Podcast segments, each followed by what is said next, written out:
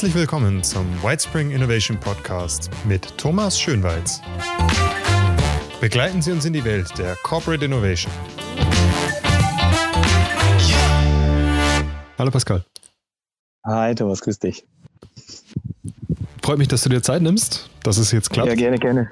Du kommst aus dem Bereich Brandbuilding, Storytelling. Also ich würde sagen, äh, ich komme aus dem Bereich, ist vielleicht übertrieben. Ich habe mich sehr, äh, eine Zeit lang sehr stark damit beschäftigt.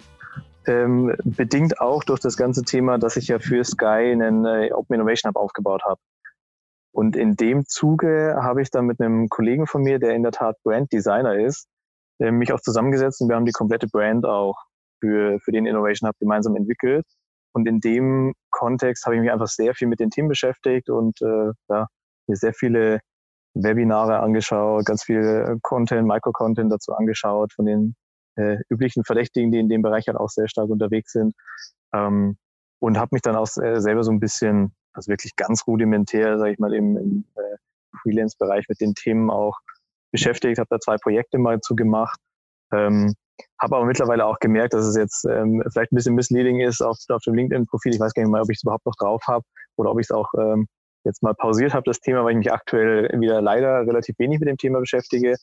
Ähm, obwohl ich immer mal wieder in die Richtung andenke, was zu tun. Was machst du dann jetzt aktuell?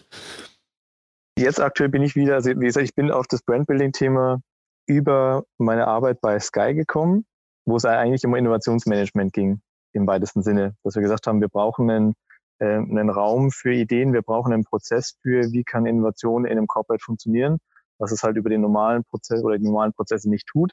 Und haben wir dann einen, den Innovation Hub Play Innovation Hub, Open Innovation Hub bei Sky hieß das, damals aufgebaut. Um, ähm, und mittlerweile bin ich dann bei, bei Sky jetzt mittlerweile schon vor, das kann ich drei Jahren, glaube ich, rausgegangen ähm, und bin jetzt bei der Unternehmertum.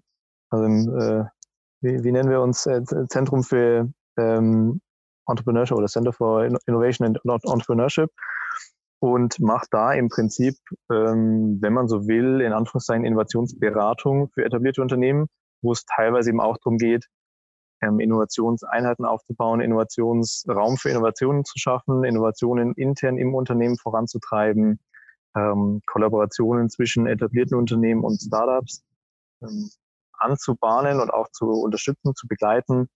Also alles, was ich sozusagen bei Sky als, als Job hatte, jetzt als beratende Tätigkeit für andere Unternehmen, die eine ähnliche Herausforderung haben. Wie beschreibst du jetzt deinen Job? Also was, was, was machst du den ganzen Tag?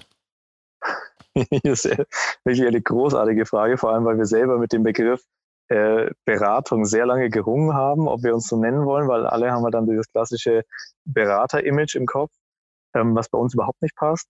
Und deswegen haben wir mittlerweile gesagt, wir sind Unternehmertum-Beratung, also eine Unternehmertum-Beratung, wo der, jeder, der die Unternehmertum als äh, Konstrukt kennt, äh, weiß, dass, dass die Unternehmertum ein bisschen anders tickt und demnach die Beratung wahrscheinlich auch ein bisschen anders tickt.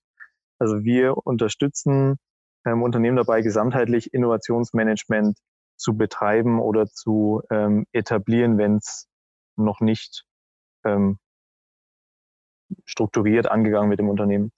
Das heißt, wir starten wirklich, wir helfen, eine Innovationsstrategie zu entwickeln.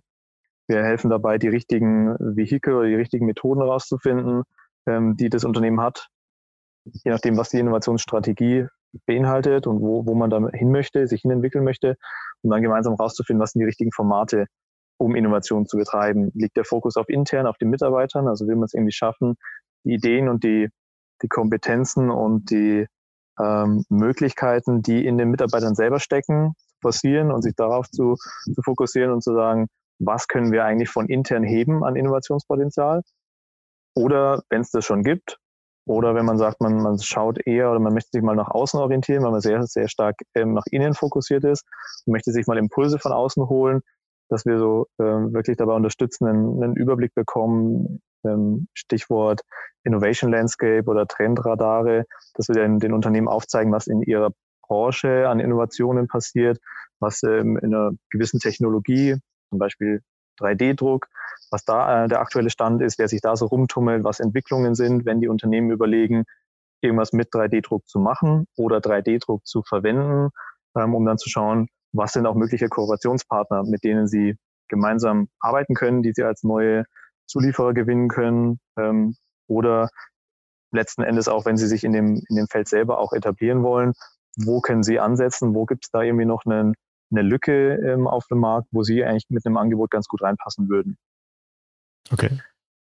Und ein, ein anderer äh, Aspekt ist eben noch, wenn ein Thema identifiziert wird, was weiterentwickelt wird, ich glaube, dass jetzt der Impuls von innen oder von außen kam, ähm, aber ein Thema im Unternehmen weiterentwickelt wird, also Stichwort Corporate Incubation, Themen werden innerhalb vom Unternehmen weiterentwickelt und irgendwann kommt die Entscheidung, wo man feststellt, da ist irgendwie Potenzial da, wir haben einen, wir haben einen äh, Kundenproblem äh, identifiziert, wir haben eine Lösung dafür gefunden, haben einen Prototypen gebaut jetzt wollen wir es wirklich auf den Markt bringen. Jetzt wollen wir wirklich das an Kunden vertreiben oder einen neuen Service oder was auch immer es ist. Äh, und dann die Entscheidung, aber wie machen wir das? Machen wir das im Rahmen des etablierten Unternehmens? Also wird es eine, eine Reintegration in das ähm, laufende Geschäft des Unternehmens oder sagt das Unternehmen bewusst, aus welchen Gründen auch immer, ähm, die, die Idee oder das Thema, das Produkt, die, die, diese, dieses Geschäftsmodell funktioniert nicht bei uns intern. Wir müssen das ausgründen aus Gründen der Geschwindigkeit oder des Fundings, wenn man sagt, man möchte noch externe Kapitalgeber, strategische äh, Investoren mit reinholen und möchte bewusst, bewusst dieses, diese Idee, dieses Geschäftsmodell als eigenständige Firma, als Startup etablieren. Oder vielleicht auch, weil man nicht die richtigen Leute hat und sagt, man braucht eigentlich ein Gründerteam dafür. Man sucht sozusagen Entrepreneur in Residence, beziehungsweise dann auch ein gesamtes Team, dem man die Idee weitergeben möchte ähm, und die Möglichkeit zu geben, daraus was Neues aufzubauen. Und das ist so das Spektrum, in dem wir uns bewegen und wo wir die Unternehmen dabei unterstützen, A, dieses diese Potenziale zu identifizieren, dann zu schauen, was sind die richtigen Vehikel oder die richtigen ähm, Methoden, Formate, um die Ideen weiterzuentwickeln und letzten Endes dann auch, wo und wie schafft man es dann, diese Ideen auch wirklich auf den Markt zu bringen? Was sind da äh, Optionen, Möglichkeiten? Was bietet sich in der Situation äh, in dem das Unternehmen gerade ist, auch mit dem Ziel wieder auf die Innovationsstrategie, dann eigentlich am, am meisten an, in welche Richtung sollte es dann weitergehen.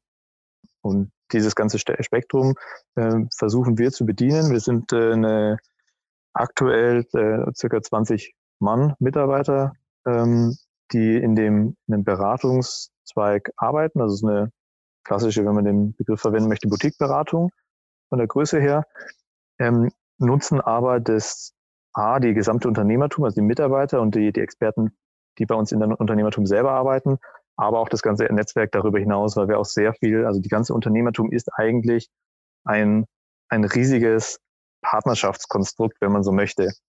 Weil die Grundidee von der Unternehmertum ist es, unterschiedliche Partner ähm, miteinander zu vernetzen. Also das war so der, der Grundgedanke, als das Unternehmertum damals vor knapp 17 Jahren gegründet wurde, ähm, am Beispiel oder am Vorbild Silicon Valley. Warum funktioniert da Innovation so gut? Weil eben unterschiedliche Parteien, unterschiedliche Partner zusammentreffen. Das sind einmal die Talente an den Universitäten, die jungen Entrepreneure, die Ideen haben, die Visionen haben, ähm, aber nicht so richtig wissen, wie. Die werden unterstützt, die werden geschult, die bekommen ähm, Methodentraining, die bekommen, wie geht man vor, wie, wie baut man ein Startup auf, auch klassische Gründungsberatung, diese ganzen Faktoren kombiniert es mit der Forschung, mit den neuesten Erkenntnissen aus neue Technologien etc. und bringt dann, ähm, um das Ganze auch wirklich Fahrt aufnehmen zu lassen, entweder mit einem Corporate Partner zusammen, der einfach sehr viele Ressourcen hat und der richtige Partner ist, um das auch hochzuskalieren, oder eben vierte Zielgruppe oder vierte Partnergruppe, das ganze Thema Geld. Irgendwie braucht man auch immer Geld, wenn man das richtig schnell wachsen lassen möchte, logischerweise. Und äh, haben da auf der einen Seite unseren eigenen Venture-Fonds, den Unternehmertum Venture Capital Partners, wo wir selber auch frühphasig in Startups investieren, aber auch ein sehr breites Netzwerk dann im, im Bereich Investoren haben. Und dementsprechend ist die, das ganze Unternehmertum eigentlich darauf ausgerichtet, diese unterschiedlichen Zielgruppen oder Partner miteinander zu vernetzen, zu kombinieren, um da den, den größtmöglichen Wert zu schaffen für alle Beteiligten.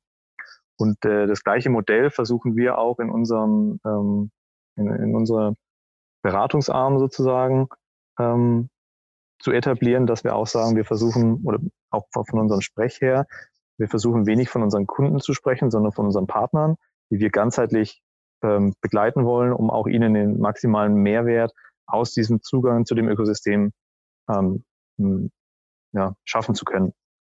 Sei es, dass wir ganzheitlich äh, uns die, die gesamte Innovationsjourney anschauen des Unternehmens, wo wollen sie hin um dann auch zu schauen, was sind die, ähm, die Elemente, die wir ihnen direkt als, als Beratungszweig sozusagen bieten können, aber eben auch, was haben wir, und die Unternehmertum ist ja mittlerweile riesig, äh, über 25 oder 28 Programme, noch viel mehr Formate, die wir ähm, Unternehmen anbieten können, sehr viel eben auch mit Studenten äh, in der Zusammenarbeit oder auch Kollaborationsprojekte mit anderen Industriepartnern oder mit der Forschung.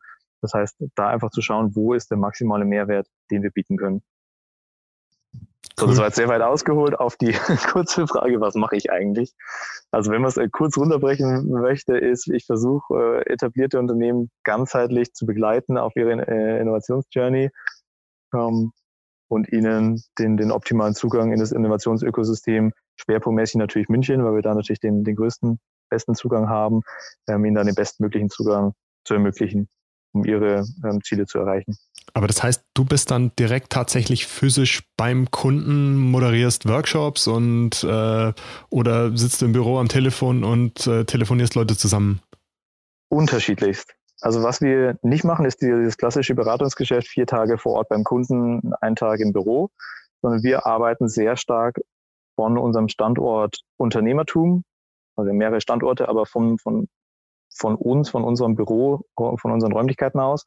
Warum? Weil wir da einfach sehr schnell Zugang zu den Personen haben, weil ich schnell durchs Haus rennen kann und die richtigen Personen zu finden, ähm, die man für die, für die Themen, für die Projekte, auch für einzelne Workshops zum Beispiel braucht. Aber klar, Workshops vor Ort sind natürlich auch ähm, gang und gäbe, vor allem wenn es darum geht, ähm, Methodenkompetenz zu vermitteln, gemeinsam ähm, äh, klassische äh, Methoden anzuwenden, um, um gemeinsam Value Proposition Canvas, Business Model Canvas, Lean Canvas, wie sie alle heißen, um diese Themen, wenn wir wirklich fachlich, inhaltlich auch mit reingehen, dazu unterstützen, dass wir solche Workshops auch moderieren, ähm, aber auch, was wir sehr viel machen, wenn wir auch inhaltlich reingehen und die, die Kollegen dabei unterstützen, Interviews durchzuführen, ähm, Marktrecherche zu betreiben, Kundenrecherche, also wirklich äh, Shadowing oder Interviews vor Ort, mit, mit einem Partner, auf der, äh, der im Bereich Bau unterwegs ist, Innovationen im Bau, in der Baubranche, dass wir mit dem gemeinsam auf seine Baustelle fahren und uns da vor Ort die, den, den Kontext anschauen, die Probleme anschauen, die die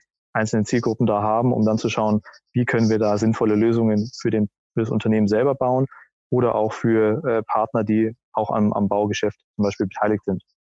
Das heißt, es ist wirklich von Field Research über Desk Research, über ähm, Workshop-Methodenvermittlung bis hin zu ähm, strategischen Themen, die man entweder, die wir entwickeln, ähm, für uns, also in Anführungszeichen für uns, ähm, also bei uns im Büro, um es dann gemeinsam mit dem Partner zu teilen oder auch mit dem Partner direkt gemeinsam. Entweder kommen sie zu uns, was sie sehr gerne machen, weil sie einfach aus dem Kontext rausgerissen werden, aus ihren Räumlichkeiten, aus dem Alltag herausgezogen werden und dann bei uns eine, eine ganz andere, eine ganz innovative Atmosphäre auch wahrnehmen das hilft denen auch enorm, um so aus ihrem Denken auch rauszukommen, aus dem klassischen Rasterdenken rauszukommen. Ähm, oft ist es aber auch so, dass wir einfach zu den, zu den Kunden vor Ort dann fahren, wenn es halt zeitlich irgendwie einfacher wäre. Wie viel analysiert ihr quasi den bestehenden Kunden selbst und wie viel analysiert ihr den Kunden vom Kunden? Ähm, es ist in der Tat komplett projektabhängig. Also wenn es darum geht, so interne Themen wie wir bauen jetzt einen, einen Innovation Hub auf, dann machen wir, sind wir, sag ich mal, 80, 90 Prozent wirklich intern fokussiert, weil wir dann natürlich versuchen, intern alle Stakeholder-Gruppen abzulaufen und wirklich mit denen Gespräche zu führen, die ganzen, die Fachbereiche, ähm, Bereiche wie Marketing, PR, die dann eben die, die Kommunikation begleiten, die ganzen Legal-Kollegen, die natürlich Verträge etc. aufsetzen müssen, ähm, die Produktentwicklung, um zu schauen, dass es da keine Reibereien gibt im Sinne von, aber wir entwickeln noch neue Projekte, äh, Produkte, warum die jetzt auch, ähm, um da wirklich maximale Transparenz auch zu schaffen und alle abzuholen. Da sind wir überwiegend intern unterwegs beschäftigen uns eigentlich überwiegend mit dem Unternehmen, wobei wir natürlich alle Erfahrungen, die wir grundsätzlich in den, in den anderen Projekten machen, die ganzen Trends, die wir da auch sehen. Wir selber ja auch als Unternehmertum einen Inkubator betreiben, einen Accelerator betreiben und da auch sehr viel, ähm, sag ich mal, über das operative Lernen und uns da stetig weiterentwickeln, was dann als Wissen auch wiederum in die, ähm, die interne Perspektive mit reinfließt oder in die Entwicklung der, der individuellen Lösung für den, für den Partner. Und wenn wir Themen entwickeln, die wirklich, wo es darum geht, ein neues Geschäftsmodell, ein neues Service, ein neues Produkt für den Partner zu entwickeln oder gemeinsam mit ihm zu entwickeln, dann sind wir am Anfang, um den Status quo zu erfassen, um zu verstehen, wie, äh, wie funktioniert die, die, der Kundenkontakt aktuell, wie funktionieren die Prozesse intern. Wenn es ein Thema ist, was irgendwie angegliedert ist oder sich halt in, in das bestehende Produktportfolio irgendwie einsortieren lässt, ähm, haben wir natürlich auch erstmal, was sind so die internen Schnittstellen etc., um dann ein ähm, Gefühl dafür zu bekommen, wie funktioniert das Produkt, wie funktionieren die Abläufe, wie funktioniert, wie tickt das Unternehmen. Dann aber sehr schnell rauszugehen, um die Lösung natürlich auch für den Kunden zu entwickeln. Wenn es jetzt komplett Innovationen sind, die, sag ich mal, wenn man den Begriff verwenden möchte, radikale Innovationen sind, die jetzt sehr weit weg vom Kerngeschäft sind, wo das Unternehmen sagt, komm, wir probieren mal was völlig anderes aus, völlig neue Zielgruppe, völlig neuer Use Case, unsere Technologie im völlig anderen Umfeld, in dem wir uns aktuell noch gar nicht auskennen, dann sind wir null intern unterwegs und gehen einfach nur komplett raus, direkt auf den Kunden oder in den, in den Kontext des Kunden oder des Nutzers um dementsprechend dann da die ganzen Insights zu generieren, wo wir sagen, da halten wir uns gar nicht intern im Unternehmen auf, weil interessiert uns in dem Moment überhaupt nicht, weil wir da nur eine komplett neue Lösung losgelöst von allen bestehenden ähm, entwickeln wollen, die wirklich den, den Nutzer, den Kunden im Fokus haben. Und im späteren Verlauf, wenn es wirklich um die äh, Umsetzung, wie kriegen wir das jetzt auf die Straße, sich dann natürlich schon nochmal ähm, zurückbesinnt, wo kommen wir eigentlich her, was hat das Unternehmen für Ressourcen, wo kann man andocken, wo kann man Synergieeffekte nutzen ähm, um nicht selber alles nochmal neu aufbauen zu müssen. Aber da bewegen wir uns wirklich, würde ich sagen, zu fast 100 Prozent, zumindest im, im Anfangsstadium, wirklich komplett draußen, um wirklich neue Innovationen zu betreiben. Wie würdest du sagen, ist das Verhältnis von, von internem Innovationsaufbau zu tatsächlich und, und ich sag mal Skillbuilding oder, oder Train the Trainer zu ähm, extern tatsächlich neue Ansätze entwickeln? Puh, gute Frage. Also man, man, merkt schon mittlerweile so eine gewisse Sättigung dieser ganzen, wir brauchen jetzt auch einen Innovationshub, weil mittlerweile haben halt gefühlt alle schon einen oder haben ihn schon nicht mehr, äh, teilweise auch aus gutem Grund.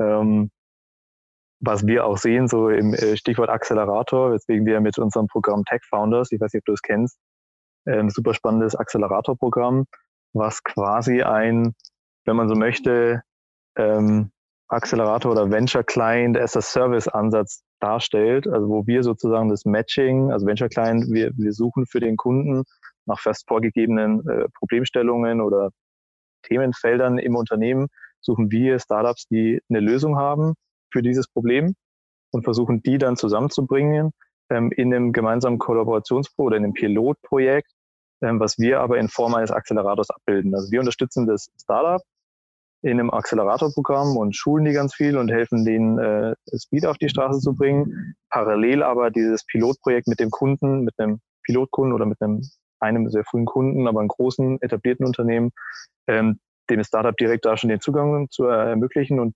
da denen äh, zu helfen, einen, in einem Pilotprojekt zu zeigen, diese Lösung ist wirklich was, was mit dem auch ein etabliertes Unternehmen was anfangen kann. Und ähm, da finden wir sehr oder bekommen wir sehr positives Feedback, ähm, wo sich auch zeigt, nicht jedes Unternehmen braucht zwangsläufig einen eigenen Accelerator, weil es einfach extrem viel Kapital bindet und extrem viel Budget braucht, um sowas zu betreiben, erstmal aufzubauen, von, von der Miete, von den, äh, von den ganzen äh, Fixkosten, die du hast, über das ganze Scouting, was jetzt auch nicht jeder intern im Unternehmen optimalerweise verortet hat. Also viele Unternehmen schon, die größeren, die eigene äh, Scouts auch haben. Ähm, aber die einfach merken, dieser, dieser ganze Aufwand, dann nutze ich lieber as a Service und kann ganz individuell, heute sage ich, ich brauche drei Projekte, in ein paar Monaten sage ich, ich brauche fünf Projekte, dann wieder nur eins, aber kann da so ein bisschen äh, gezielt steuern, wie viel ich brauche. Ähm, die Fixkosten hast du sonst, wenn du selber betreibst, natürlich dauerhaft. Und deswegen merken wir da schon, dass, ähm, dass das Thema eigentlich immer weniger wird bei, bei größeren Unternehmen, also sage ich mal eher in Richtung äh, Großkonzerne, die meistens solche Labs schon haben, die dann eher mit der Thematik auf uns zukommen, du, wir haben das ja schon, aber könnt ihr da mal so ein, wir bezeichnen als, als Health Check oder als, äh, als Bearings-Modell, könnt ihr da mal drüber schauen und mal äh, schauen, ist es noch up to date, müssen wir da irgendwas ändern, ähm, können wir da mal unsere Strategie nochmal gegenchecken, sind wir da gut aufgestellt, was sollten wir anders machen, dass es eher in die Richtung geht. Dann aber sehr schnell auch hier, äh, wir brauchen Unterstützung, unsere Teams zu, zu supporten, also ähm, Thema ähm, Methodenkompetenz, Knowledge-Aufbau, Train-the-Trainer. Diese Ansätze sind da eher verstärkt als das komplett neu aufbauen. Ähm, aber in der Tat ist es so, dass wir die meisten Projekte aktuell eigentlich inhaltlicher Natur haben. Also dass die Unternehmen wirklich sagen, wir haben hier ein konkretes Geschäftsmodell, was wir gerne ausprobieren würden, oder wir haben eine konkrete Idee, ähm, oder wir haben hier ein äh, Problemfeld identifiziert, könnt ihr uns bei der Ausarbeitung helfen, ähm, oder könnt ihr uns dabei helfen, richtige Formate zu finden, um die Idee weiterzuentwickeln, in Form von einem Hackathon oder von einem äh, Design Sprint oder ähnlichem. Das wäre jetzt meine nächste Frage gewesen. Ist das dann genau. in, in Form von richtig eben kleine Formate und die machen es selber oder in Form von einem Company Builder? Also wir betreiben kein klassisches Company Building im Sinne von, ähm, dass wir das Team sozusagen auch stellen oder mit in unternehmerische Verantwortung mit reingehen. Und wir unterstützen bei einem, wenn wir von Company Building sprechen, den, den ganzen Prozess bis zur Ausgründung, ähm, gehen aber jetzt selber nicht mit rein, sondern unterstützen nur bei ähm, Teambuilding, Teamfindung, bei Vorbereitung in Richtung ähm, Ausgründungsentscheidungen und im, äh, das ganze Thema Finanzierung, wie viel Investment braucht es, Cap Table berechnen, ähm, Pitch Deck für Investoren, wenn externe Investoren auch gesucht werden, ähm, Go-to-Market-Strategie, ähm, all diese, diese, diese inhaltlichen Aspekte, sage ich mal, wo wir mit unterstützen. Ähm, aber auch hier eher in einem partnerschaftlichen Ansatz, in einem Sparings-Partner-Ansatz, ähm, als dass wir jetzt wirklich das Company Building für ein Unternehmen betreiben.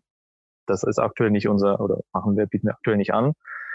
Ähm, was wir aber halt wirklich machen, ist, dass wir inhaltlich mit reingehen und bei der Ausarbeitung unterstützen. Bei Inkubationsprojekten zum Beispiel, dass wir quasi gemeinsam mit dem internen Team das Research machen, die, die, die Businessmodelle entwickeln und die Teams einfach so unterstützen, ähm, mit, dem, mit den Methoden, einerseits die Methoden zu vermitteln, aber auch darauf zu achten, dass die Methoden auch gelebt, gelebt werden. Weil was man auch oft sieht, du machst irgendwie ein Business Design Bootcamp und dann lernen die, wie man Design Thinking macht, wie man agil sehr schnell iterativ arbeitet und sagt, super, jetzt seid ihr, also sind sie nicht, aber jetzt habt ihr es mal gelernt oder gesehen, wie es geht. Jetzt wendet das doch mal selber an und dann kommt das Inkubationsprojekt und dann merkst du, nach einer Woche, nach zwei Wochen haben die schon wieder alles über den Haufen geworfen und fallen wieder in ihr Raster rein, in ihr Denken rein. Das heißt, da schauen wir oder sorgen wir dafür, ähm, also zumindest minimal Anforderungen eigentlich, dass wir weiterhin als Bearingspartner da dabei sind und mit wöchentlichen oder zweiwöchentlichen Check-ins schauen, wie steht's, wie geht's voran, ähm, haben sie Probleme mit den Methoden, dass wir einfach da schauen oder sicherstellen, dass das auch ähm, kontinuierlich gelebt wird und, und auch wirklich so beibehalten wird. Ähm, das ist aber schon wirklich, das sind so die Begleitformate, wenn es, wenn wir, wenn wir sagen, wir haben schon ein, ein, konkretes Thema identifiziert oder es gibt schon ein konkretes, konkrete Idee für ein Geschäftsmodell. Was wir auch sehr stark anbieten, weil das auch sehr stark nachgefragt wird oder viele Unternehmen da noch Probleme haben, ist die wirklich die, die Innovationspotenziale zu entdecken oder wirklich zu schauen, was sind denn da für Opportunities, die wir aktuell noch nicht nutzen oder die wir nutzen könnten ähm, wo es dann wirklich in Form von Hackathon-Formaten, von Design-Sprints, von, also wir haben zum Beispiel ein Sprint-Format, Think Make Start.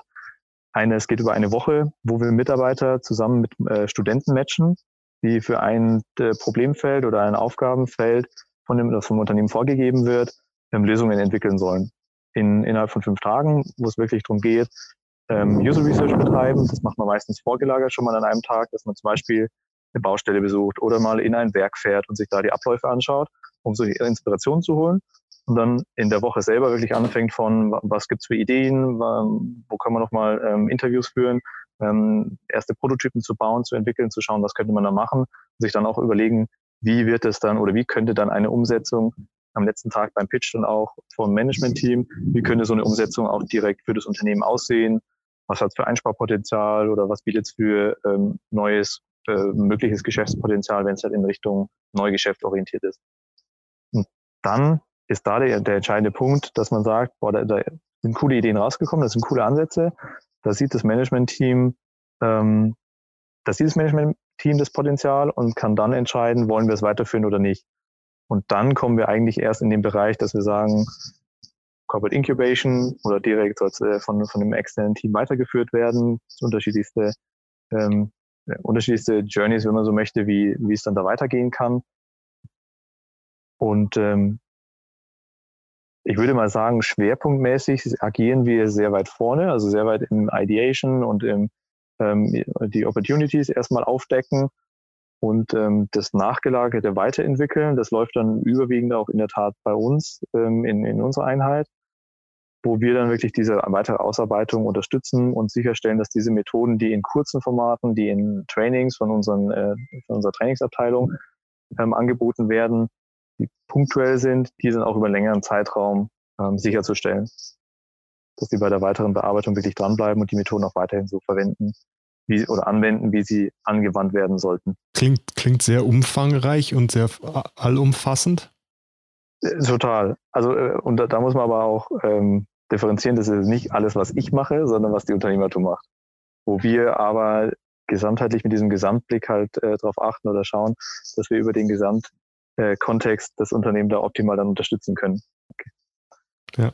Also sprich, ähm, wir sind da nicht unbedingt immer zwangsläufig überall voll mit dabei, also physisch mit dabei, aber ja. wir sind, wissen über alles Bescheid und ähm, kriegen das alles mit und schauen dann eben auch bei den, ähm, bei den Formaten, dass, es, dass wir auch die, die sinnvollen oder notwendigen Schnittstellen oder Anknüpfpunkte zu anderen Formaten, auch zu externen Formaten, wenn wir sagen, wir als Unternehmertum haben da jetzt nicht das richtige Format, ähm, wie ihr jetzt weitermachen solltet, ist folgendermaßen, oder auch wenn es ähm, darum geht, nochmal das Stichwort Company Building von dir, wenn Sie intern keine Ressourcen haben für die Entwicklung, dass wir sagen, wir haben hier strategische Entwicklungspartner, mit denen wir gute Erfahrungen gemacht haben, die sind Spezialisten auf dem und dem Gebiet, wenn es um äh, App-Entwicklung geht, wenn es um IoT, Hardware-Prototyping geht, ähm, das sind die Experten, die euch da auch bei der Entwicklung äh, unterstützen können.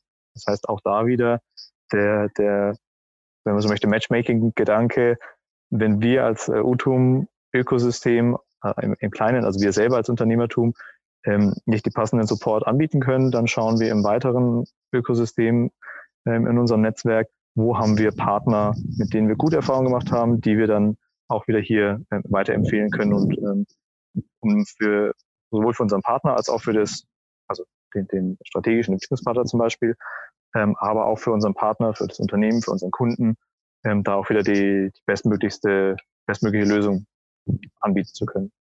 Das ist so der, der Grundgedanke.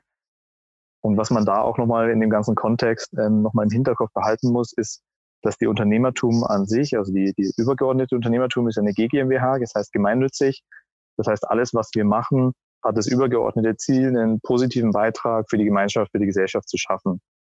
Ähm, das heißt, wir als, äh, als ähm, Beratungseinheit sozusagen haben natürlich, also eine ganz normale GmbH, müssen auch Gewinn erwirtschaften, logischerweise, ähm, mit der wir aber auch wieder die GmbH unterstützen. Das heißt, von jedem Euro, den wir verdienen, gehen x Prozent auch wieder in die Gemeinnützigkeit, weil wir da halt einfach sehr viele Formate auch im Bereich Education haben. Also wir machen auch sehr viel mit der TU München zusammen, ähm, Ausbildungsformate, aber auch nicht nur für, für TU-Studenten, sondern auch einen eigenen einen EMBA, äh, den wir betreuen.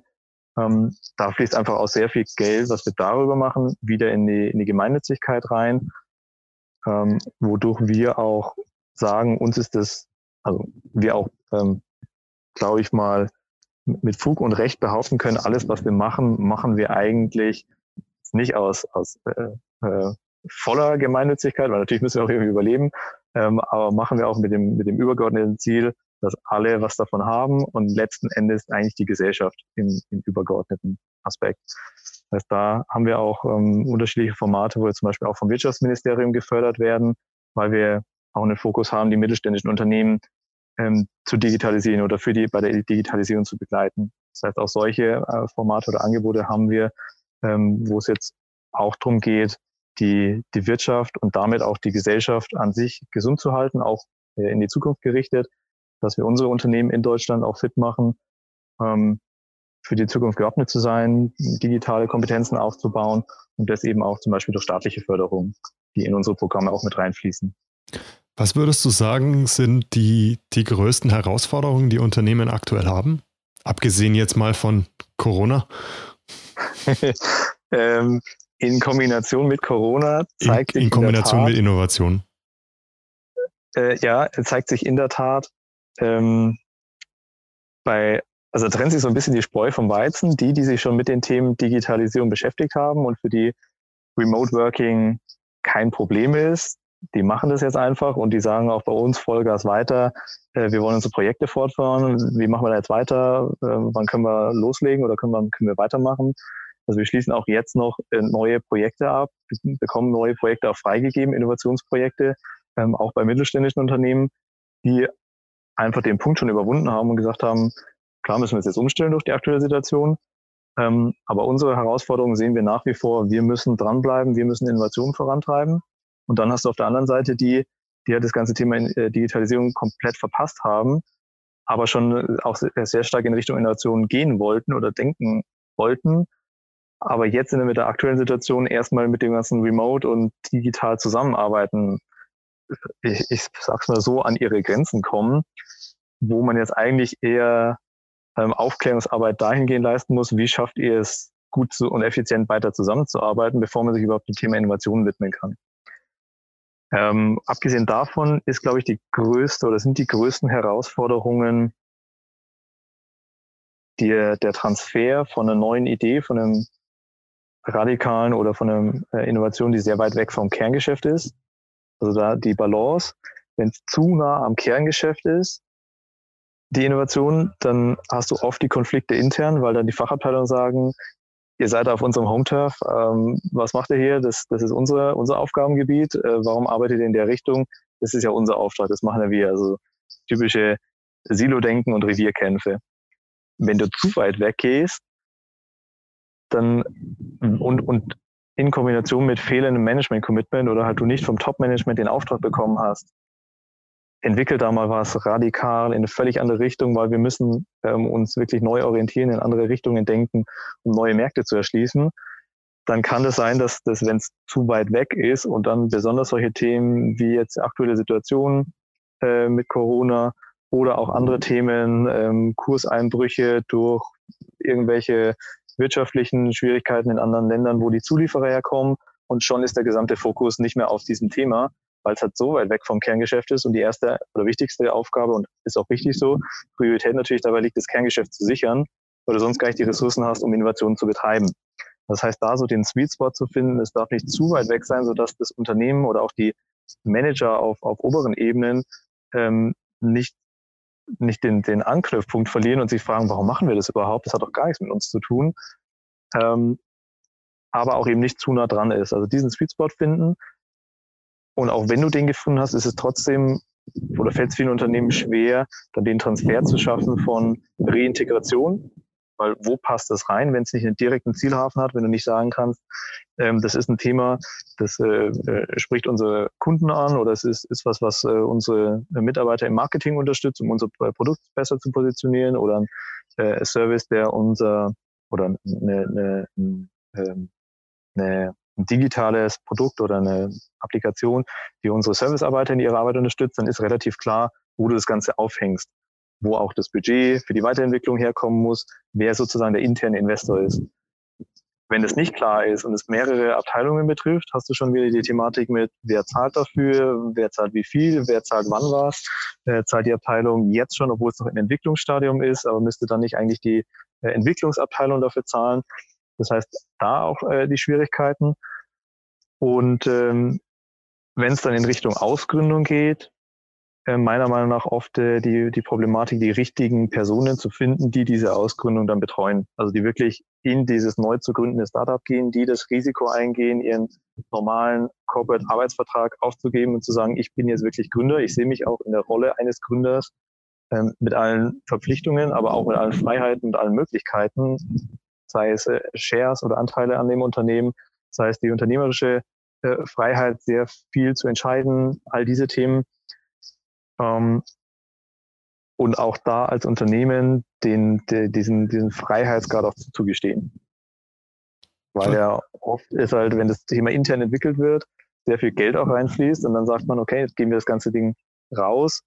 Und ähm, das wird jetzt von dem Gründerteam gesteuert und die machen das jetzt und die haben auch, klar mit äh, Aufsichtsrat etc. kann man da natürlich noch ein bisschen was äh, gestalten, Aber die sollen jetzt mal bestimmen, wo es weitergeht und die bekommen auch einen großen Anteil an, viele Anteile an dem Unternehmen. Ähm, mit solchen Modellen tun sich die Unternehmen halt oft noch schwer, weil es für sie Neuland ist ähm, und sie selber nicht ganz wissen, wie funktioniert es. Da unterstützen wir dann bei dem Wie, ähm, aber auch bei dieser ganzen Rechtfertigung, wenn man sagt, ihr wollt weiteres Kapital auf den Markt aufnehmen, ihr wollt andere Investoren mit reinholen, ähm, dann wird es schwierig, wenn ihr den Gründern nicht genug Anteile gibt, weil kein Investor investiert in Unternehmen, wo ähm, 95 Prozent der Anteile beim äh, Mutterunternehmen liegen und nur 5 Prozent Anteile beim, beim Unternehmer. Und nach der ersten, zweiten, dritten Finanzierungsrunde hat der Unternehmer halt de facto gar nichts mehr. Ähm, wie soll sowas funktionieren? Da, da wirst du keinen, in Anführungszeichen, normalen Investor finden, der da bei sowas mit einsteigen würde, wenn er Gefühl hat, Corporate will eigentlich noch die Zügel in der Hand halten.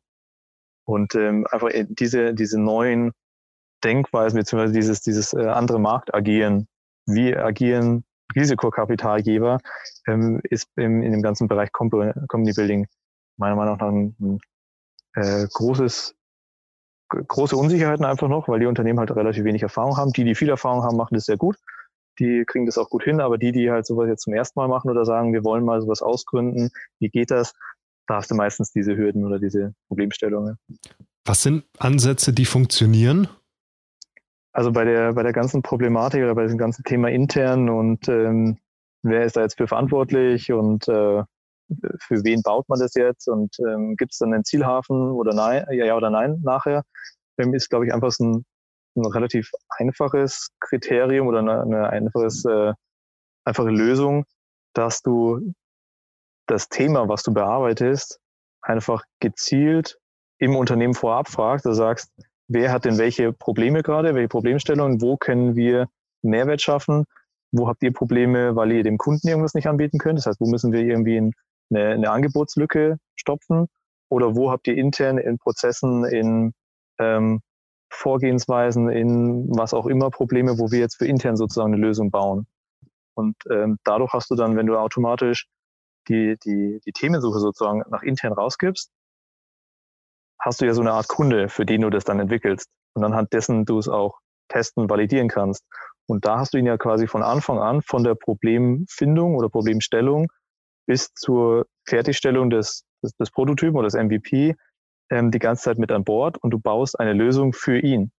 Das ist ja im Prinzip genau das gleiche, wie wenn du als Startup halt rangehst und sagst, ich suche mir erstmal ein Problem, was wirklich da ist und sage nicht, boah, ich habe eine coole Idee, das will ich jetzt bauen und deswegen baue ich es. Oder ich habe eine coole Technologie, ähm, mit der will ich jetzt irgendwas machen, deswegen baue ich jetzt was, ohne mal mit einem Kunden gesprochen zu haben, sondern wenn du wirklich auch hier kundenfokussiert rangehst äh, und eine Lösung baust, die dem wirklichen, dem Kunden oder dem internen Kunden ein Problem löst oder irgendwas erleichtert oder er ein tolles Angebot hat, was er jetzt an seinen Kunden verkaufen kann, dann hast du automatisch das Buy-in von der Person von der Abteilung, von dem Bereich, wenn es natürlich auch wieder hoch genug aufgehangen ist und äh, in den Gesamtkontext der Bereichsstrategie oder der Bereichsziele, die sie fürs Gesamtunternehmen äh, erfüllen müssen, darauf einzahlt.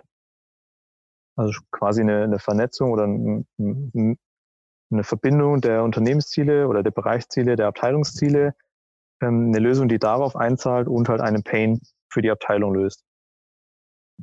Und das gleiche Spielchen kannst du jetzt auch, so wie wir es eben mit unserem ähm, Accelerator-Programm machen, auch in Richtung, wir bauen es nicht selber, sondern wir suchen uns ein Startup, wir suchen uns ein Unternehmen extern, die das schon haben und äh, matchen die dann und äh, kaufen uns die Lösung sozusagen als, ähm, also ähm, suchen uns eine Dienstleistung, kaufen uns die Lösung ein. Genau das gleiche Spielchen. Entweder kommt ein Startup auf dich zu und du sagst als Innovationsmanager, cooles Startup, cooles Team, die Jungs, da müssen wir irgendwie unterstützen. Das könnte man doch bei uns im Service auch nutzen. Und sagst dann, cool, wir machen hier einen Lizenzvertrag und äh, ich bringe euch mit denen zusammen. Und dann sagen die, ja, was wollen wir jetzt mit denen? Das können wir doch selber viel besser. Oder da haben wir doch schon andere Partner oder was auch immer, aus welchen Gründen sie dann nicht mit dem Startup zusammenarbeiten wollen. Wenn du es aber andersrum fährst und sagst, Leute, wer hat denn bei euch intern Probleme? Wo habt ihr Themen, wo ihr Lösungen braucht? Wo können wir euch euer Leben vereinfachen? Und wenn du sowas als gesamtheitlicher Innovationsmanager, der wirklich diese übergeordnete Rolle hat, diese Problemstellungen suchst intern im Unternehmen und dir dann überlegst, okay, entweder bauen wir selber oder ich screen erstmal den Markt, ob es es schon gibt, ähm, dann und du auch die, die Entscheidungsbefugnis sozusagen hast, wähle ich den Weg Inkubator und kippst da rein, bauen, lasst uns mal selber eine Lösung bauen. Oder sagen kannst, ich habe äh, genauso auch die Scouts unter mir oder zumindest kooperiere oder bin auf, äh, auf einer Ebene mit dem Leiter von der Abteilung äh, und kann sagen, hey, wir haben einen internen Auftrag, scoutet mal bitte, weil wir brauchen die Lösung. Ähm, und dieses, dieses ganze Thema Innovationsmanagement auch ganzheitlich ähm, ausgestalten kannst, dann hat das Unternehmen halt den, die, die maximal oder die, die besten Möglichkeiten, da auch erfolgreich zu sein, weil du halt nicht so sehr getrieben bist. Der Inkubat, äh, Inkubationsmanager will natürlich, dass er coole Inkubationsprojekte macht, versus äh, kämpft sozusagen oder ähm, konkurriert in dem Moment mit der Scouting-Abteilung, die den Auftrag hat, möglichst coole äh, Startups zu scouten und coole Kollaborationsprojekte zu machen. Das heißt, da hast du einen Interessenskonflikt, den du eigentlich auch überhaupt nicht brauchst. Also entweder kannst du es auch parallel machen, dass man sagt, schaut mal, wie müsste denn einfaches Prototyping, Design Sprint, wie müsste denn intern eine Lösung aussehen? Und dann kann man mal in verschiedene Richtungen denken und dann kannst du immer noch schauen, gibt es da denn schon was auf dem Markt? Und wenn es was gibt, dann sagen alle Beteiligten cool, weil die, die äh, die Lösung geprototyped haben, sagen, super, das ist ja genau das, was wir dachten. Und wenn wir das jetzt noch ein bisschen hier und da tweaken, dann haben wir eine perfekte Lösung für uns. Dann sind die auch happy, weil sie sagen, brauchen wir ja nicht machen, gibt's ja schon. Auf der anderen Seite, wenn es äh, wenn's, äh, die Lösung eben noch nicht gibt, dann ist der ist dem, dem Scouting Manager auch nicht auf den Stütz getreten, wenn man zumindest probiert hat, wen zu finden, wenn es keine Lösung gibt oder man sagt, aus welchen Gründen macht die Kooperation keinen Sinn oder wir können uns nicht einigen oder die haben nicht die ähm, Capabilities oder sind noch nicht so weit. Ähm, da können wir jetzt aber nicht darauf warten, bis die so weit sind. Dann machen wir es doch lieber selber. Dann ist es auch wieder eine Rechtfertigung, dass jeder sagt, jeder Beteiligte sagt, ja klar, macht Sinn. Dann lass es uns selber bauen.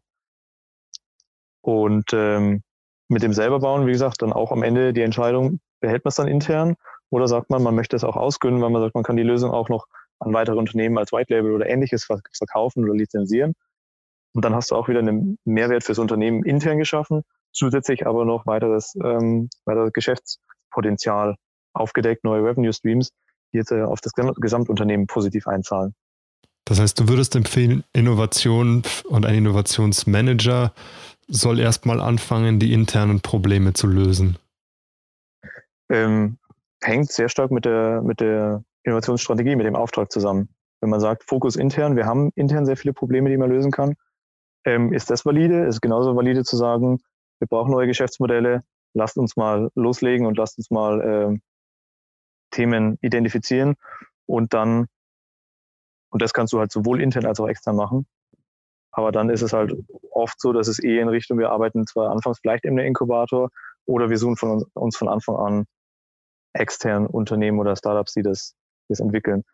Also ich glaube, um, um die Frage zu beantworten, was, was meiner Meinung nach am meisten Sinn macht, ist, und äh, das, da tun sich halt die Unternehmen extrem schwer, begründet durch hierarchi äh, hierarchische Kämpfe und politische Thematiken, die man halt zu großen Unternehmen hat, ähm, Innovationsmanagement ganzheitlich zu betrachten und wirklich einen zu haben, der den Hut auf hat.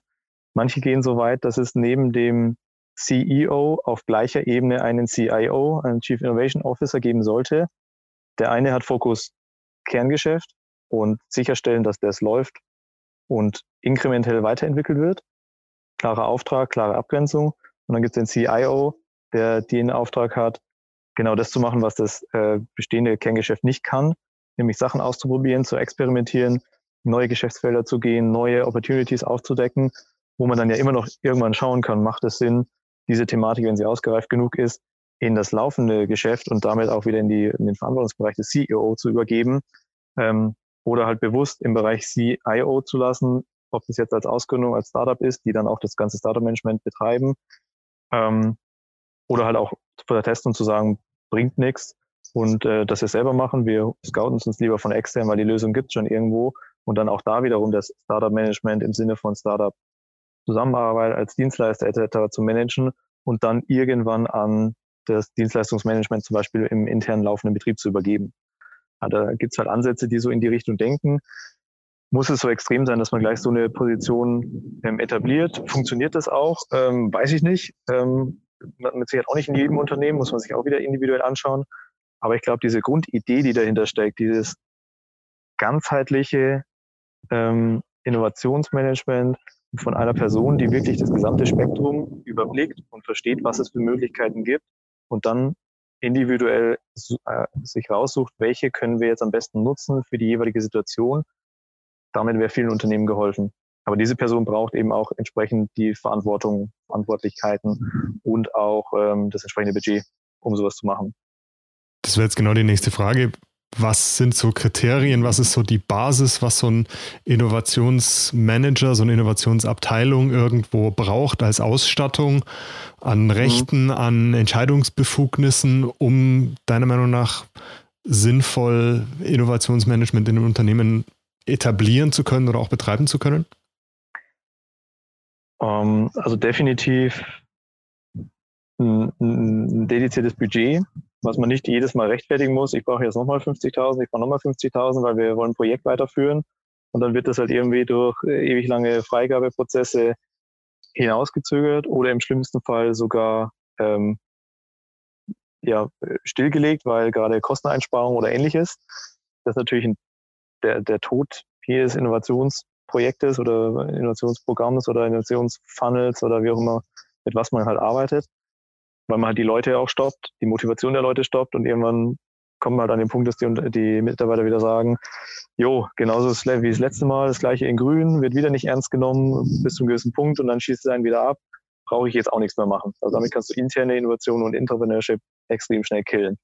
Deswegen da wirklich ein Budget, über das man, über das die Person selber verfügen kann. Also eine Art ähm, eigenen internen Investmentfonds, wenn du so möchtest, aus dem du schöpfen kannst. Du weißt, wie viel du hast, du weißt, wie viele Themen du hast, du weißt, ähm, auf wie viele ähm, Teams, Personen, Köpfe, Themen du dein, dein, dein Geld ähm, ausgießen kannst sozusagen, kannst aber selber bestimmen, was, wo, wie viel. Du kannst dadurch auch so das äh, unternehmerische Denken der Mitarbeiter befeuern, weil du sagst, na jetzt äh, musst du mir erstmal was zeigen und dann kriegst du vielleicht ein bisschen mehr und dann musst du noch mehr mehr zeigen, dann kriegst du wieder mehr. Aber du kannst selber darüber bestimmen, wer dann wie viel bekommt, weil du ja auch den, den Gesamtüberblick hast. Ähm, dann natürlich auch die, die Verantwortung, dass du die Themen selber definieren kannst oder selber priorisieren kannst, welche Themen angegangen werden. Und natürlich auch viel schneller auf ähm, Marktgegebenheiten oder ähnliches reagieren kannst, wenn du merkst, man arbeitet gerade an dem Projekt, das ist schon zu zwei Drittel fertig, sage ich mal, und dann äh, verändert sich der Markt, irgendein neuer Player kommt, irgendwas wird komplett auf den Kopf gestellt, dann würde man im klassischen Projektmanagement das Projekt natürlich zu Ende führen, weil das ist ja schon budgetiert worden und es muss ja das und das und man muss die Ziele erreichen und der Projektmanager will ja auch nicht scheitern und sagen, ich habe mein Projekt nicht fertigstellen können. Aber wenn du halt die, äh, die Gesamtverantwortung hast, den Gesamtüberblick hast und genau weißt, man kann das gleiche Team jetzt nutzen, um auf einem anderen Thema zu arbeiten und das auch entsprechend ähm, vermitteln kannst, warum es jetzt das eine Thema keinen Sinn mehr macht und das andere Thema viel wichtiger ist oder ähm, die Ressourcen einfach anders geschiftet werden. Das nicht heißt, dass die jetzt gescheitert sind oder einen schlechten Job gemacht haben, sondern dass einfach die Welt sich draußen noch schneller gedreht hat, als man es eigentlich dachte. Oder man mit dem Thema nicht so verkehrt ist, sondern einfach nur einen Pivot hinlegen muss und in eine andere Richtung entwickeln muss, ähm, ist es auch ist dem ganzen Unternehmen auch sehr stark geholfen. Ähm, was darüber hinaus, ja, die Person selber muss halt entsprechend auch die Skills haben oder den, den, im besten Fall die Erfahrung haben, im besten Fall in den unterschiedlichsten Bereichen oder zur Not, ähm, wenn man es selber halt nicht hat, vielleicht sind es auch zwei Personen, der eine halt sehr stark nach innen gerichtet, sehr viel Erfahrung dahingehend, aber auch noch eine zweite Person, die nach außen gerichtet gut vernetzt ist, also weil Innovation funktioniert dann auch nur richtig allumfassend gut, wenn du beide Seiten abdeckst, wenn du es intern des Unternehmens sehr gut kennst, wenn du weißt, mit wem du sprechen musst, wenn du, du, wenn du weißt, wen du wie abholen musst, um diese ganzen politischen Spielchen mitspielen zu können, zu wissen, an wen man sich bei welchen Themen wendet. Auf der anderen Seite brauchst du aber auch jemanden, der sich gut auf dem Markt außen auskennt, der die Partner gut kennt, der das Startup-Ökosystem kennt, der weiß, wie man mit den Leuten umgeht. Das heißt, so, da auch eine Doppelspitze zum Beispiel zu haben, zu sein, der eine bringt die interne Erfahrung, der andere die externe Erfahrung und äh, bildest aus denen halt ein schlagkräftiges Team, die dann aber zu zweit agieren, dann kann es genauso gut funktionieren. Ist aber auch beides meiner Meinung nach extrem wichtig, weil es auch sehr schwer ist, einen super Innovationsmanager, der sehr viel gesehen hat, sehr viel Erfahrung hat, von extern zu holen.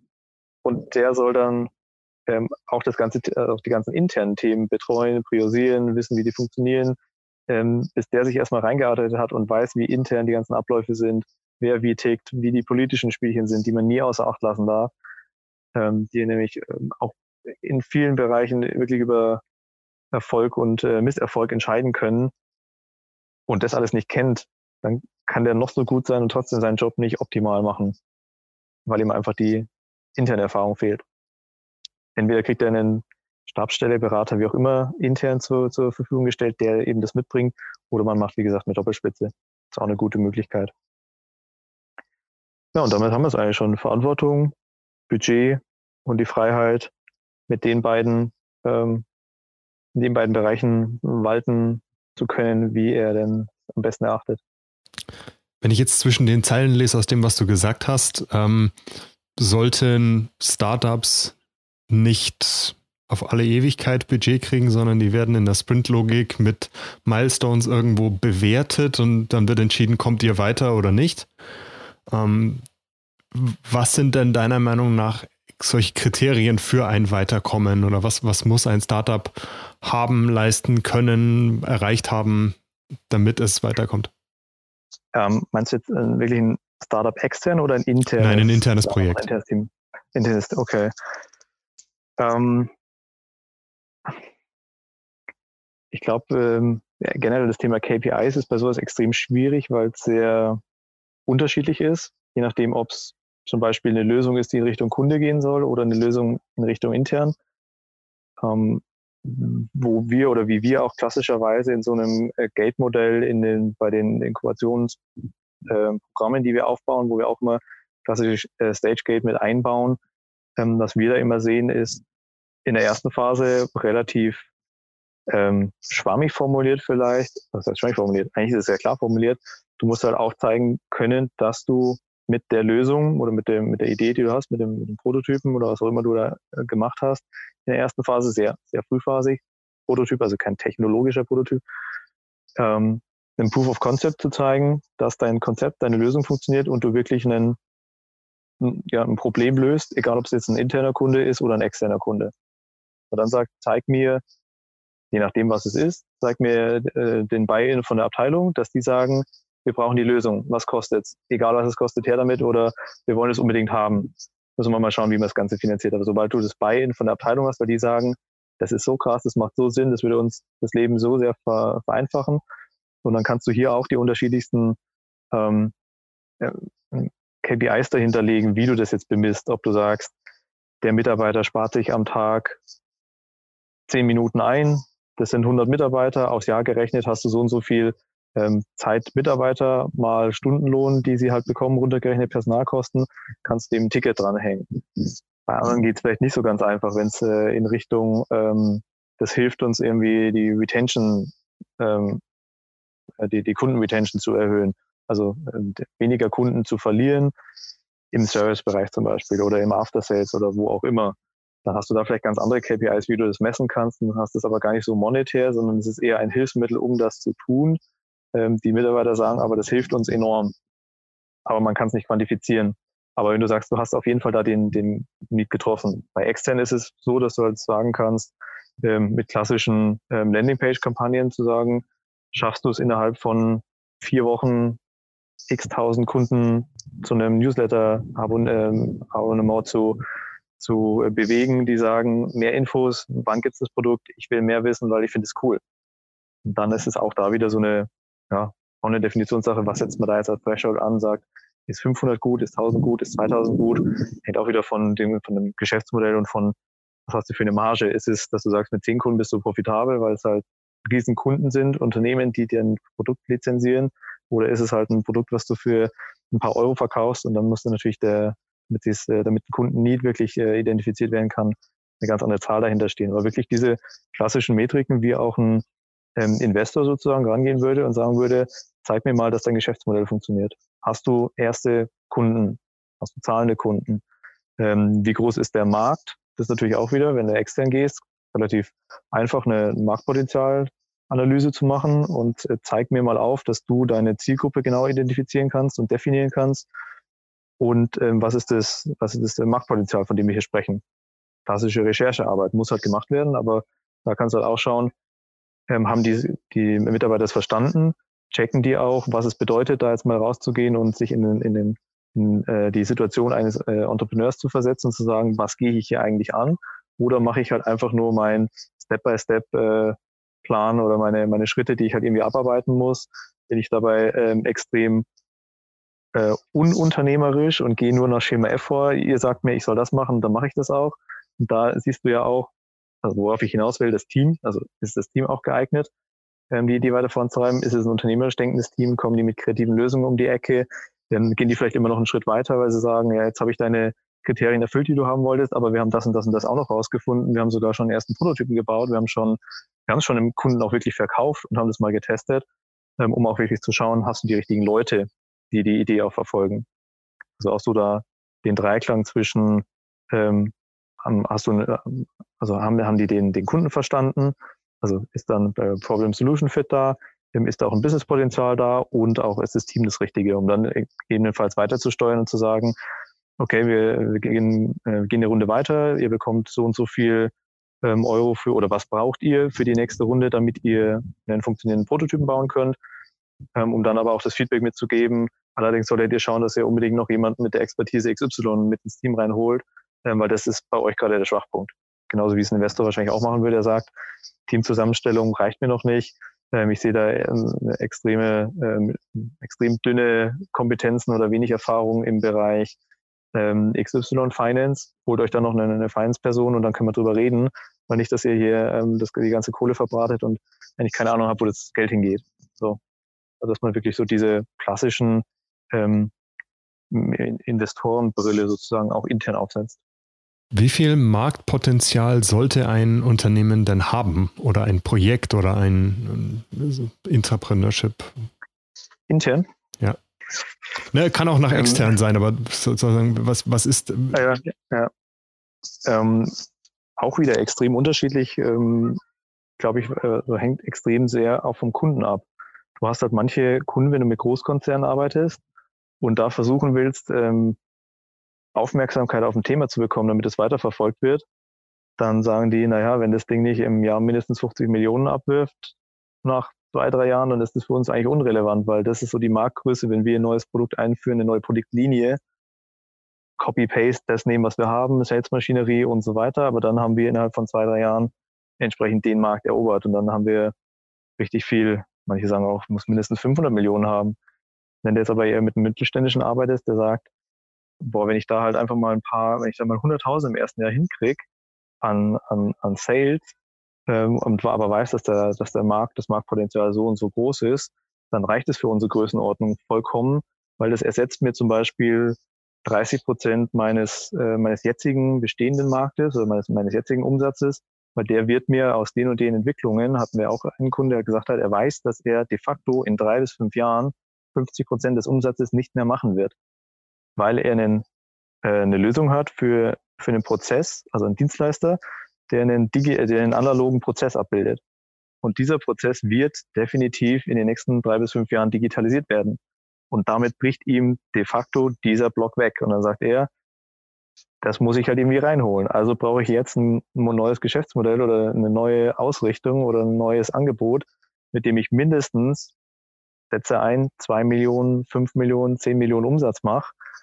Ob das jetzt in einem Jahr ist oder in vier Jahren, auch nochmal dahingestellt. Aber es muss zumindest von der Größe her eine Größenordnung haben, wo ich sage, auch wenn ich nur zehn Prozent Marktanteil bekomme, weil da halt schon viele unterwegs sind, oder wenn es ein komplett neuer Markt ist, vielleicht sogar 20 Prozent oder was auch immer man sich als als äh, Ziel auch reingibt und als realistisch erachtet, muss das aber zumindest meine Lücke decken, die ich halt hier gefährdet sehe. Wie realistisch und sinnvoll siehst du denn solche hohen Ziele, sag ich mal? Also wenn jetzt wirklich einer sagt, irgendwo 50 Millionen, 100 Millionen, 500 Millionen in zwei, drei Jahren. Naja, die Antwort ist eigentlich immer, nicht immer, aber ähm, ist oft halt die gleiche, wie viel Geld habt ihr denn zur Verfügung? Ganz viele Unternehmen haben in den ähm, in den Köpfen so das Denken drin, Innovation darf ja nichts kosten, weil wenn ich jetzt eine neue Produktlinie einführe, dann weiß ich genau, so und so viel Kosten, damit kann ich kalkulieren und habe aber kein Risiko. Aber wenn ich hier, hier jetzt was mache, was völlig neu ist, dann ist da ja auch ziemlich viel Risiko drin. Das äh, Thema Risiko will sich meistens auch kein Manager irgendwie ähm, aufbürden, weil das könnte ja der Karriere schaden. Und oft siehst du halt so, ein, so eine, so eine äh, Haltung, ähm, wo ich denen am liebsten mal einfach einen Termin mit einem VC vermitteln würde und mal sagen würde, lass dir mal von dem erzählen, wie viel Geld die in irgendwas reinstecken, bevor überhaupt irgendwas rauskommt. Und auf wie viele falsche Pferde du in der Regel setzt und wie viel Geld da verbraten wird.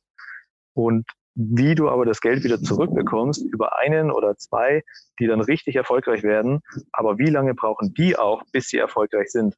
Und in welcher welche Größenordnung oder von welcher Größenordnung reden wir da? Und ähm, wenn sie da halt mal aufgezeigt bekommen würden, wie viel Geld denn da wirklich reinfließt, dann weiß ich nicht, ob die solche Projekte überhaupt machen würden. Oder und deswegen ist halt auch der Grund, dass wir halt immer sagen, wo wollt ihr denn hin? Und äh, wenn ihr halt so und so die Vorstellung habt, in, in Richtung, ich sag mal alleine schon fünf, sagen wir, alleine schon ein, zwei, drei Millionen Umsatz innerhalb von zwei bis drei Jahren zu machen, das ist schon erstmal eine Hausnummer, je nach Feld und je nach äh, Geschäftsmodell natürlich, aber das ist schon mal erstmal eine Hausnummer. Da musst du erstmal hinkommen, da musst du erstmal sehr viel investieren, äh, um da hinzukommen. Und wenn man das jetzt mal realistisch oder auch ähm, eher Verhalten konservativ hochrechnet, brauchst du so und so viel Euro, um das zu erreichen. Ähm, wir haben das mal mit unserem VC auch mal durchgerechnet. Wollt ihr das oder seid ihr bereit, das selber auszugeben und habt ihr überhaupt so viel Geld? Weil wenn nicht, dann müssen wir sowieso mal die, die ganze Option ausgründen und diskutieren, um zu schauen, wo kann das Geld noch herkommen. Aber euch muss natürlich dann auch klar sein, wenn ihr nicht das ganze Ding finanziert, bekommt ihr natürlich auch nicht die ganzen Revenues davon. Oder habt ihr nicht den ganzen Unternehmens, also nicht den, den äh, die Anteile am Unternehmen. Also da hast du immer einen Trade-off zwischen Risiko, gebe ich meine ganze Kohle selber rein oder suche ich mir andere. Und äh, deswegen finde ich sowieso schwierig ranzugehen mit der Zielsetzung. Das muss was sein, was innerhalb von dieser sehr kurzen Zeit, zwei, drei Jahren, ähm, x Millionen Euro Umsatz generieren muss. Ich denke, das ist immer eine, eine Sache vom Business Case, wenn der solide ist und man wirklich sagt, das ist durchaus realistisch mit den Mitteln, weil das Unternehmen hat eine wahnsinnige ähm, ähm, Reichweite von, von der bestehenden Customer Base, auf die du direkt zugreifen kannst. Du hast ein Produkt, was für 80 Prozent der, der Kunden wirklich enorm relevant ist und Zahlungsbereitschaft ist getestet oder ist erst, hat eine erste Validierung. Ähm, und dann kannst du wirklich einen Business Case rechnen, wo du sagst, das ist eigentlich sehr solide und ist auch realistisch. Dann kann man mit Sicherheit auch höher gesteckte Ziele erreichen.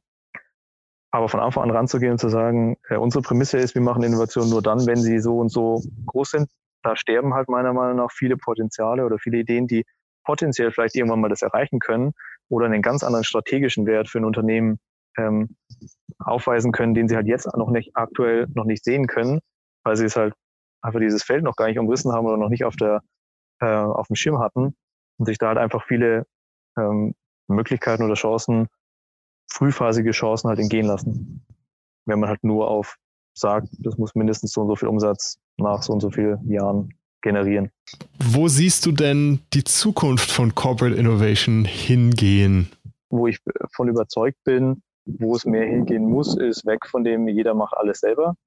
Deswegen ist, glaube ich, ein großer Schritt in Richtung ähm, as a Service Leistungen einzukaufen, anstatt alles selber zu bauen, ähm, weil du halt da die Profis hast, die das halt schon x-mal gemacht haben. Also das ist, glaube ich, schon ein großer Benefit. Ähm, allerdings da dann auch darauf, also darauf zu achten, dass man selber sehr stark involviert ist in dem ganzen Aufbau. Dass man das nicht nur, ähm, also in dem, in dem ganzen, wie, wie bin ich dieses Element in meine Gesamtinnovationsstrategie oder in meinen in meinen Flow, ähm, also in meinen mein, äh, Innovation Flow irgendwie mit ein. Ähm, dass man da halt sehr stark mit dran ist und ähm, sich auch da den Partner raussucht, wo man weiß, dass der genau die Kriterien erfüllt oder die, die Ziele auch ähm, erreichen kann, die man sich selber gesetzt hat. Also da den richtigen Partner zu finden. Ich glaube, dass insgesamt, auch wenn es wahrscheinlich eine sehr unzufriedenstellende Antwort vielleicht ist, ich glaube, dass die Zukunft von Corporate Innovation wirklich in Kollaboration liegt, jeglicher Art. Das nicht alles immer nur alleine machen zu wollen, ähm, ist, glaube ich, ein, ein, ein Aspekt, der aktuell viel zu sehr unterschätzt wird, weil alle versuchen, alle IP bei uns behalten und immer wenn ein Startup kommt, aber alles, was die machen, muss bei uns liegen und wir müssen volle Kontrolle haben, dieses Thema Kontrolle aufzugeben und wirklich ernsthafte Open Innovation zu betreiben, mit Partnern zusammen ähm, Innovation zu betreiben, was auch funktionieren kann, ähm, wenn man das richtige Mindset auch mitbringt. Auch bei sehr konkurrierenden Unternehmen. Ich glaube, ein äh, ganz gutes Beispiel, auch wenn es, äh, weiß ich nicht, wie es jetzt da aktuell läuft und wie, wie gut das Internet funktioniert, aber der Zusammenschluss äh, BMW und, ähm, äh, und Daimler, ihre ganzen Schernau. Angebote zu bündeln, genau, diese ganzen Services, die da jetzt noch auch folgen werden ähm, in Zukunft, ist, glaube ich, schon ein Schritt, auch wenn man sieht, das sind zwei, die sind grundverschieden und sich vielleicht nicht so ganz einig und auch nicht so die besten Freunde. ähm, haben aber gesehen, dass es halt notwendig ist, um gegen die richtig großen Player aus anderen Ländern zu konkurrieren, ist mit Sicherheit ein Schritt, der, der nicht ganz verkehrt ist. Und in der Richtung sehe ich eigentlich noch viel mehr Potenzial in, in Zukunft. Ähm, auch gerade bei den Unternehmen, die es vielleicht selber nicht so bekannt sind, mittelständische Unternehmen, Hidden Champions, die sich schwer tun, die Talente zu finden, die sich schwer tun, Leute dafür zu begeistern, für sie intern zu arbeiten und intern Innovationen voranzutreiben, aber vielleicht mit einem starken Partner oder gemeinschaftlich ähm, eine, eine Innovationsinfrastruktur aufzusetzen, die ihnen, den Partnern zugutekommt, aber auch Talente anlockt oder auch Startups anlockt oder äh, Potenzial aufweist, wenn sie es alleine eben nicht hinkriegen. Also dass man einfach da die, die Ressourcen, die, die Erfahrungen, die ähm, Manpower, alles, was man zur Verfügung hat, was das Corporate zur Verfügung hat, zu bündeln, sich strategisch Partner zu suchen, ähm, die die gleichen, gleiche Zielsetzung haben, die gleiche Richtung wollen und gemeinsam an Themen zu arbeiten. Und letzten Endes kann es ja auch sein, wenn man es in einer ähm, quasi in einem, äh, ah, wie heißt der Begriff? Äh, wenn, wenn man gleichzeitig gemeinsam was entwickelt, aber eigentlich Rival, Rivale ist, gibt es einen schönen Begriff, fällt mir jetzt gar nicht ein. Also Collaboration, aber auch äh, ähm, weiterhin noch im Wettbewerb zu sein. Man kann ja gemeinsam was entwickeln und sagen, man hat gemeinsam eine IP und man kann, beide können für sich alleine das Thema weiter betreiben, wenn sie möchten, wenn sie Potenzial sehen. Ja, gibt ja jetzt auch mehr als einen Autovermieter und mehr als einen Bäcker und mehr als richtig, einen Metzger. Richtig, definitiv. Und dann ist es eher das, äh, wie gestalte ich das jetzt aus und wie entwickle ich das weiter und wie ist mein Angebot gestrickt. Ähm, aber gemeinsam sowas zu entwickeln, um zu schauen, was funktioniert, ist ja auch völlig valide und dann zu sagen, möge der Beste gewinnen gemeinsam die Basis entwickeln und zu schauen, was, was kann dabei rauskommen. Und dann sagt man, okay, und jetzt kann sich jeder die IP nehmen, kann die Technologie nehmen, kann den, das Businessmodell nehmen, was auch immer. Und äh, dann halt in den Co-Petition, so, das ist der, der Begriff, den ich gesucht habe, äh, zusammen was entwickeln, aber gleichzeitig auch Wettbewerber zu sein und vielleicht auch wieder in den Wettbewerb zu gehen. Völlig valide. Aber erstmal zu dem Punkt zu kommen, um zu wissen, was soll man denn genau machen, da braucht es einfach sehr viel Zeit, sehr viel äh, Investment aktuell von den, von den Unternehmen, ähm, wo man sich, glaube ich, auch sehr viel, sehr viel Synergieeffekte schaffen kann. Intern wird immer noch Synergieeffekten geschafft, äh, gesucht und äh, Synergieeffekte schaffen, Stellen abbauen, hier Einsparpotenziale. Im Bereich Innovationen macht man das nicht, weil das muss ja alles intern gehalten werden. Das muss ja alles zu 100 Prozent uns gehören. Das ist, glaube ich, so eine, so eine Mentalität, die das nochmal sehr erschwert. Also sich einfach zu öffnen. Ich, also da sehe ich ganz klar einen Trend hingehen oder auch die, die Zukunft, dass, dass du so wirklich große Dinge auch schaffen kannst oder große Unternehmen, große Global Player auch aufzubauen.